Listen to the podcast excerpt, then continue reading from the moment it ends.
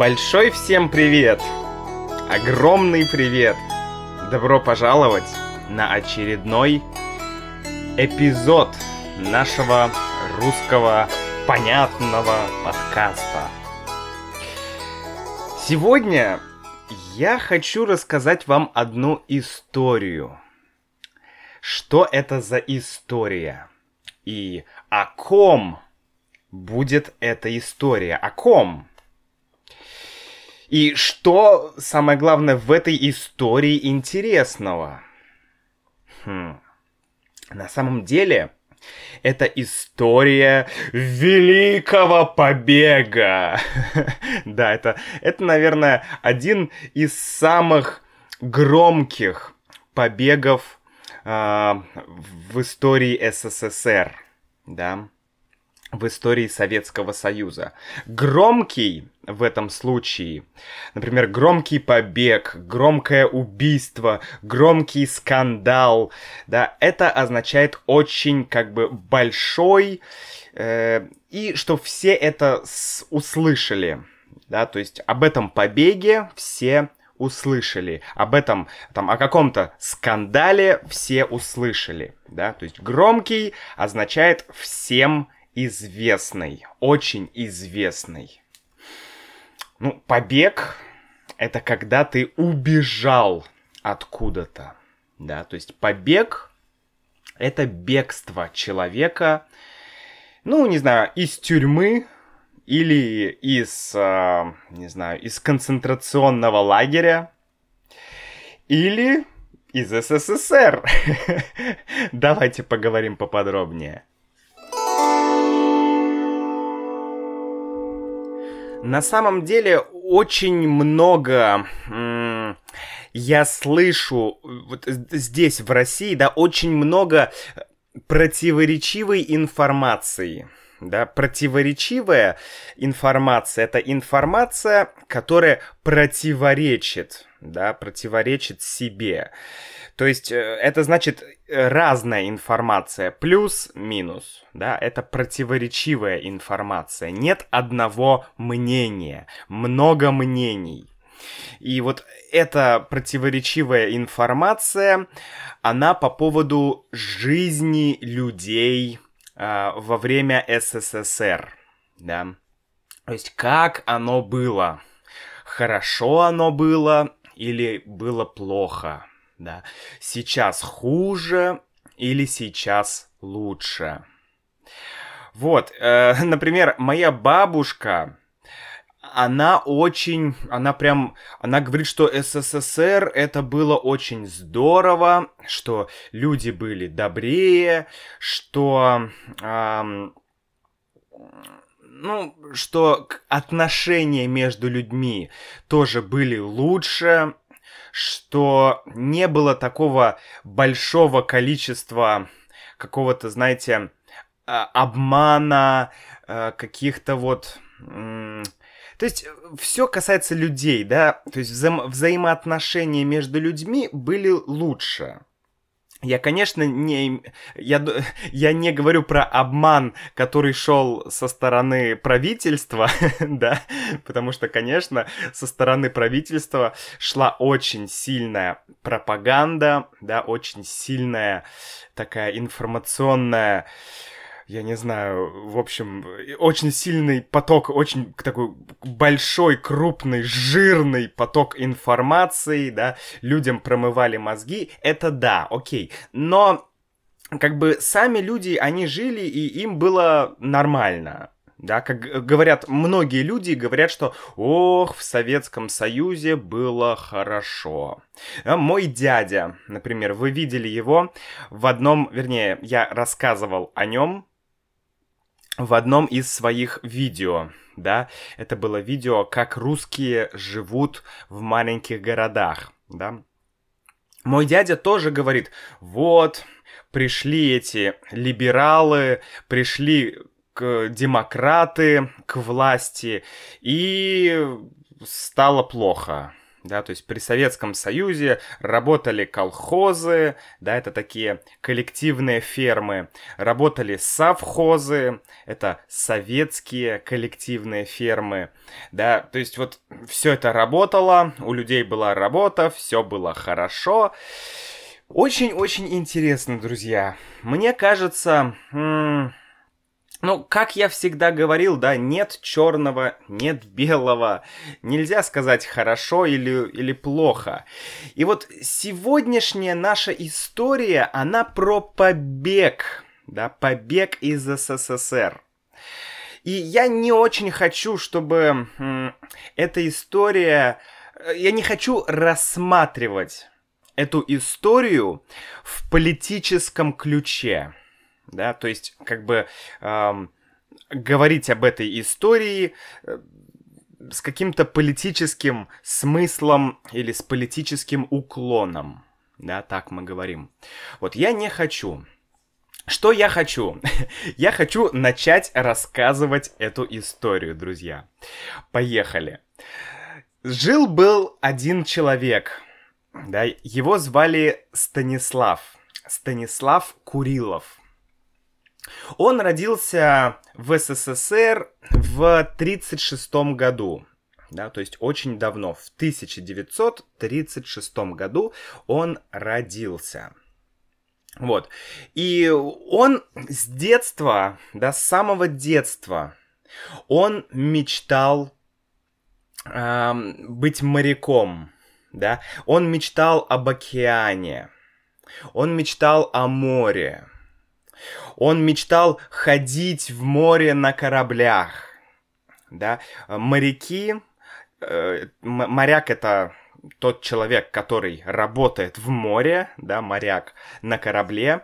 Вот, э, моряки обычно говорят, что корабль ходит. Ну, это такой, как бы, не знаю, терминология, да, корабль идет туда-то. То есть мы не говорим корабль плывет, мы говорим корабль ходит. Ну, в такой, в более профессиональной сфере. Вот, он мечтал ходить на кораблях э, куда-то в другие страны, в другие регионы, да, он, ну, ему был, был очень интересен мир вокруг. Вот, очень интерес, интересен мир вокруг.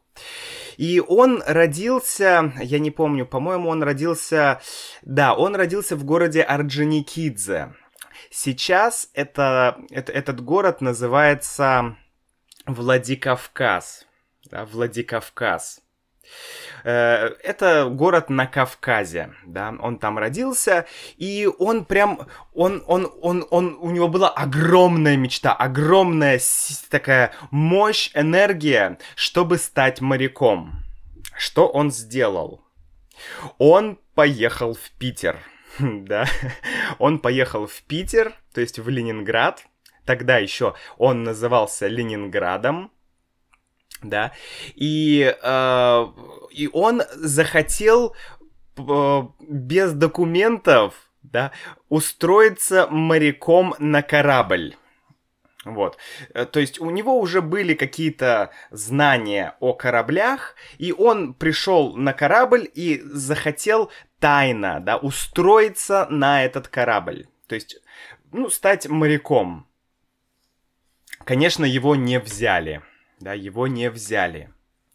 Вот, тогда он пошел в э, Ленинградский гидрометеорологический институт, да, то есть, ну, такой был университет в Ленинграде, да, институт, и его специальность была океанология, да. Он не мог стать моряком, я сейчас объясню почему. И он стал океанологом. Океанологом, да, человеком, который изучает океан. Ну и всяких там рыб, как, каких-то какие-то растения, я не знаю, что там они еще изучают, течения, да, ветра, какие-то еще вещи. Вот. А, и он очень, Станислав, он мечтал поехать за границу. И во время его работы да, э, даже он делал исследования. Он делал исследования. То есть он э, ездил там на какие-то моря, да, в СССР, и он э, делал какие-то научные исследования. И даже Жак Ив Кусто, это самый, наверное, известный э, человек в области океанологии, да, это вот Жак Ив Кусто. Даже Жак Ив Кусто, он пригласил Станислава поехать вместе в экспедицию, по-моему, в Тунис. В Тунис, да. Или, или, возможно, в Турцию. Вот я не, не, не очень хорошо помню, друзья. Но не суть. Да, он предложил ему поехать за границу. Но правительство Советского Союза отказало Курилову в этом предложении. Нет, ты не поедешь. И вообще, правительство много раз отказывало Курилову в визе. Да, ему просто не давали визу. И вообще э, через некоторое время за ним э, как бы закрепился статус невыездной. Да? То есть он получил статус невыездной. Что такое невыездной? Это человек, который не может выехать он не выездной, он не может выехать из страны. В СССР это была, ну, довольно популярная такая вещь, да, когда люди не могли э, покинуть страну. Это было очень тяжело уехать в другую страну. У меня нет ни одного родственника, да, там мама, папа, бабушка, дедушка, кто был бы за границей? Никто не был за границей. Да, конечно, э, моя бабушка была там в, в Литве, э, еще в каких-то стран, э, странах, но это все были страны, э, которые были в составе Советского Союза. Вот. То есть за пределы СССР из моих родственников никто не выезжал. Вот так, друзья. Соответственно, почему Курилов получил статус невыездной? А дело в том, что его сестра, да, у него была сестра, и она познакомилась с индусом. Индус это человек из Индии, да, индус или иногда мы говорим индиец индиец, индус, вот. А, и она вышла замуж за индуса и уехала в Индию. Сначала в Индию, а потом а, она с, вот, со своим мужем уехала в Канаду. Друзья, вы что? Это вообще страшная вещь.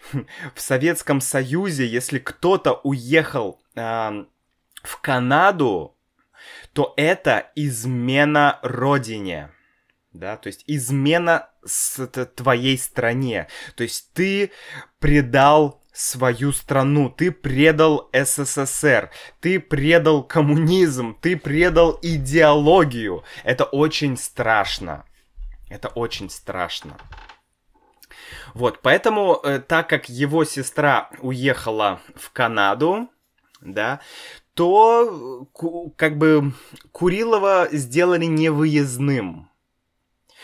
Ну, потому что он мог тоже уехать куда-то, да, а Советский Союз не хотел, чтобы люди уезжали. Потому что, как, из хорошей страны люди не будут уезжать. Да, а Советский Союз это страна хорошая, пропаганда идет, а люди уезжают. Вот, поэтому, конечно, Советский Союз стремился, хотел сохранить людей, не давал им а, уехать. Но, а, еще интересный факт, да, интересный факт. Вот, э, и потом я перейду к самому, к самому, к самому главному моменту. Вот, факт. Э, Курилов занимался йогой. Я не знаю, знаете вы или не знаете, но в Советском Союзе религия была, ну, практически запрещена. да, то есть религии не было. Каких-то духовных течений, духовных практик тоже не было.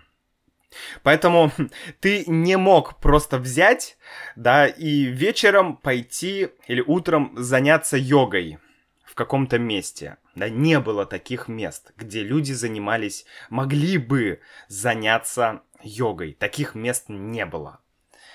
Да, вот. А, поэтому, а, но были, э, мы называем их подпольные такие как бы сообщества, да, подпольные комьюнити. Подпольные означает под полом, под полом, вернее, да, подпольный под полом. Пол — это нижняя часть дома, да, а под полом находится подвал, да. Но мы часто используем это как метафору. То есть, например, э, йога в, во время СССР была подпольной.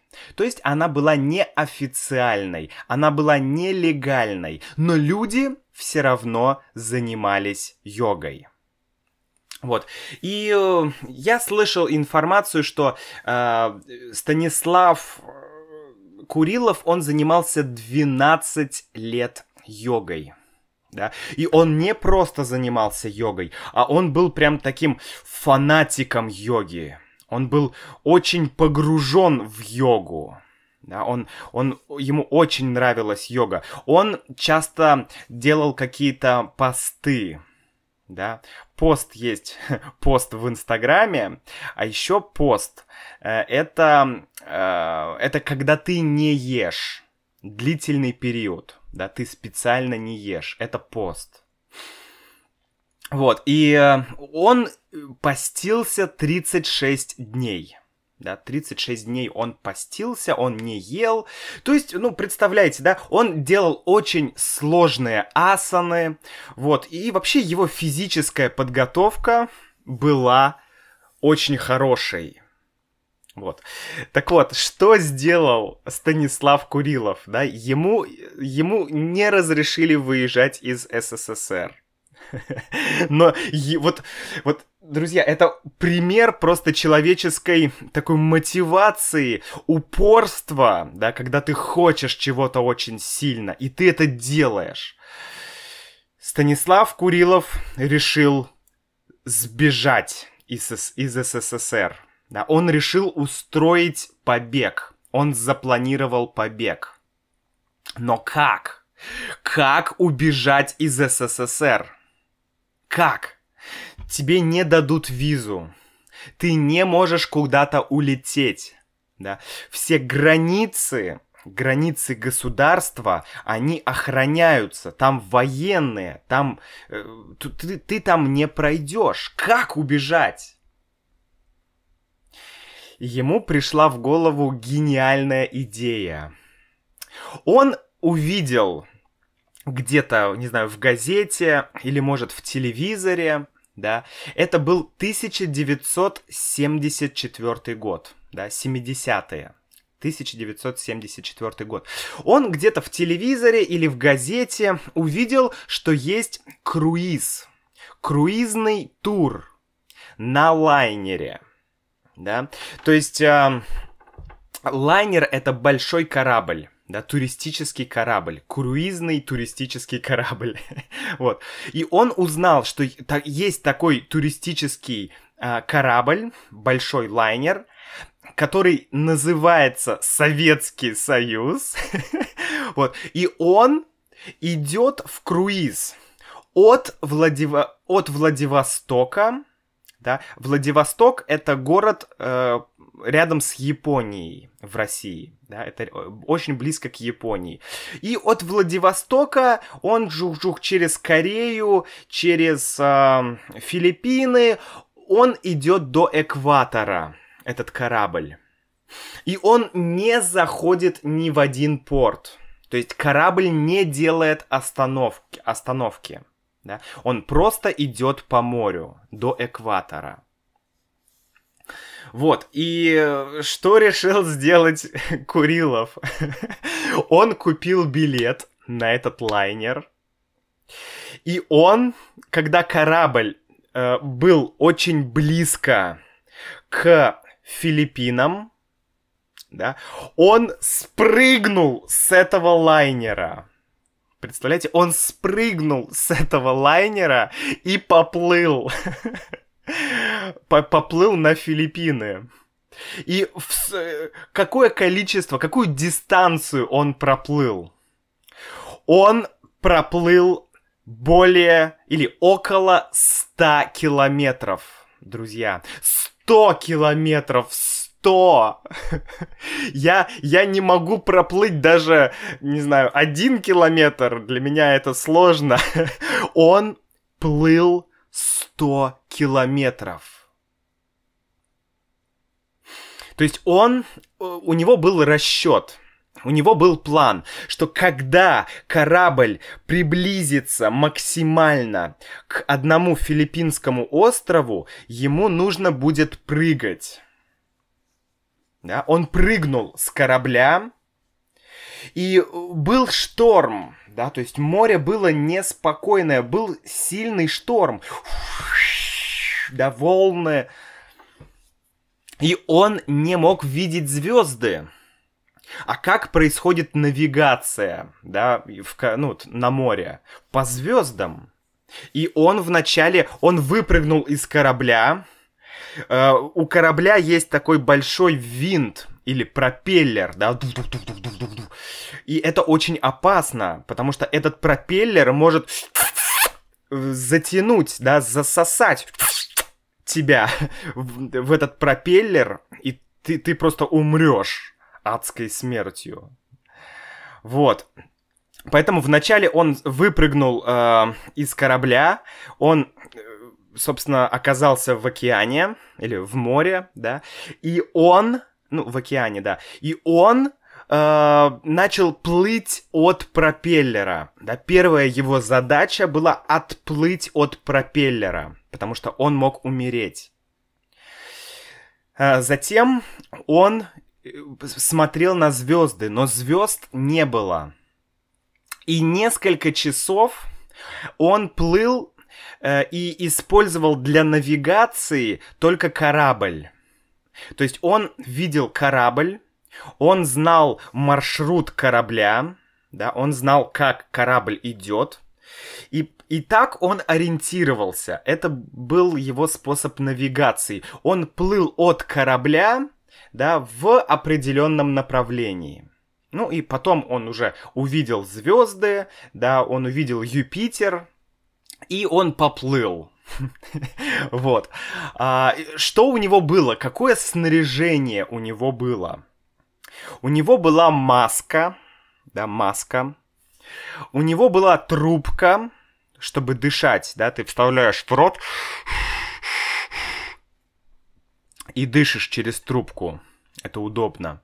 И у него были ласты. Ласты.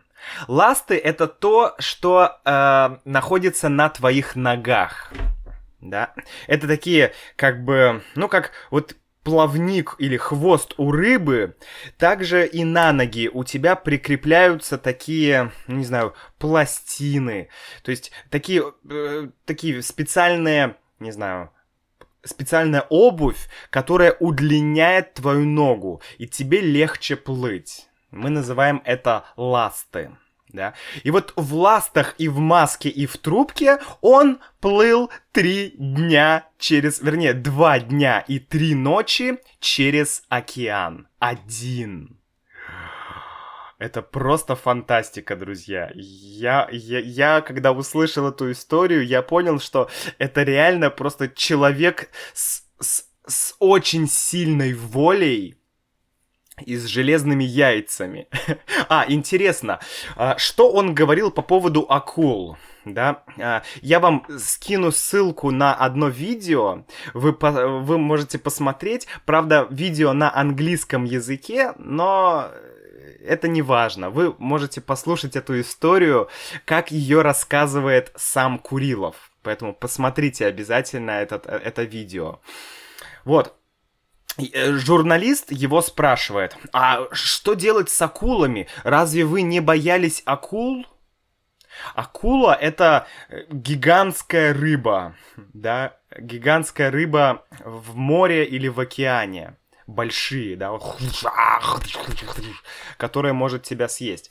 И он говорил, Курилов говорит, ну, знаете, я уже, он океанолог, да, он он знает, э, как, э, как бы, он знает, что делать в этом случае. И он говорил, ну, самое главное, это м, чувствовать себя, как будто ты живешь в воде. Да? Потому что если акула видит, что ты плывешь под водой, что э, вода это часть твоей жизни, да, что ты как бы э, э вода тебе родная, что э, что ты не просто да как-то барахтаешься там, а нет, спасите, а ты прям плывешь, то есть ты как будто рыба, ты э, представляешь, что ты рыба, и ты действуешь как рыба, и в таком случае акула думает, что ты Uh, ну, что ты рыба, да, и она тебя не ест она, ей не интересно, да, ты такой же, не знаю, обитатель, да, то есть житель моря, как и она. Вот такая у него была концепция. Вот, и три дня он ничего не ел. Три дня он не... Вернее, два дня и три ночи, да, он ничего не пил. И он говорит, что это было легко, потому что йога, занятия йогой помогли ему э, обх... ну, как бы быть без пищи и без воды. Да, это йога ему помогла. Также йога дала ему выносливость, чтобы, чтобы три дня плыть. И он говорит, что самое трудное было не спать. Да, три ночи он не спал, и когда он подплывал к Филиппинам, к, к одному острову, он, он уже был такой, знаете, мы называем это в бреду. Да? Бред — это...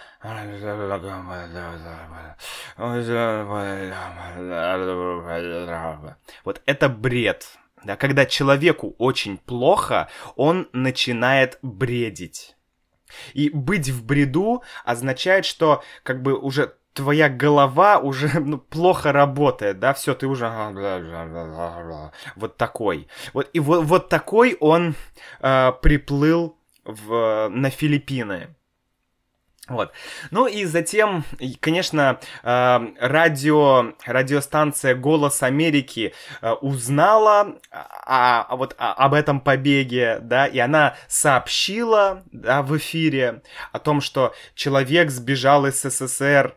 И в СССР Курилова приговорили к 10 годам тюрьмы да, за измену родине. То есть, если бы он вернулся в СССР, он бы э, провел в тюрьме 10 лет. Вот так, друзья. Это, это жесть, на самом деле, это, конечно, жесть. Вот. Но, слава богу, а, филиппинцы, он говорит, что филиппинцы мне очень понравились, филиппинцы ко мне очень хорошо относились, но они, конечно, посадили его в тюрьму да, и месяц или несколько месяцев он сидел в тюрьме. Вот, шел суд, да, и в конечном итоге его депортировали в Канаду. То есть его отправили в Канаду э, к своей сестре. Да, его сестра жила в Канаде, и он тоже уехал э, в Канаду. Э, ну, как бы его депортировали туда, в Канаду, из Филиппин. Вот. И в Канаде он получил гражданство, он начал работать, э, опять продолжил свои исследования, да, морские, и он уже побывал на Гавайских островах, он работал в Арктике, э, где-то в экваториальных водах, да, то есть, ну, как бы он, он добился, чего он хотел, он смог посмотреть мир, да. Он даже говорил, Курилов говорил, что эм, как бы я не хочу быть ограниченным э, как бы в свободе передвижения из-за каких-то идеологических концепций. Да, это была его фраза, что я хочу посмотреть мир, а вы мне не даете в СССР. Вот. И в конце концов он приехал в Израиль, да, у не, хотя он не еврей, но он приехал в Израиль, и он там встретил девушку, он женился на ней, и он жил там до 1900, по-моему, 96 года. И в, в да, 98 год, друзья. В 1998 году он погиб. Это была трагическая смерть, да. Вода забрала его навсегда. Вот.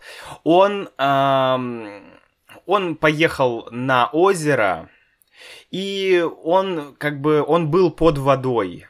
И случилась, как бы, какая-то проблема, да, и он остался там в воде. Вот. То есть вот такая трагическая смерть в воде. Но он прожил довольно долгую, довольно такую интересную, насыщенную жизнь.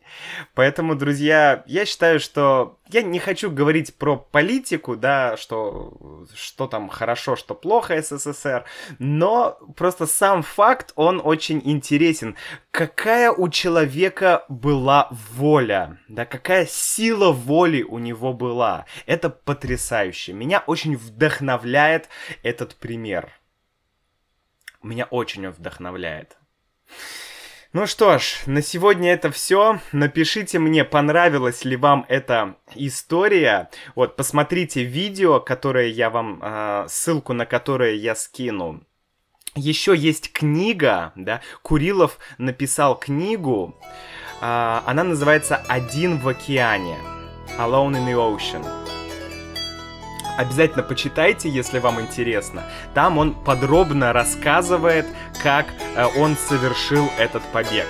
Но я с вами прощаюсь. Всего доброго и до встречи в следующем эпизоде. Пока-пока.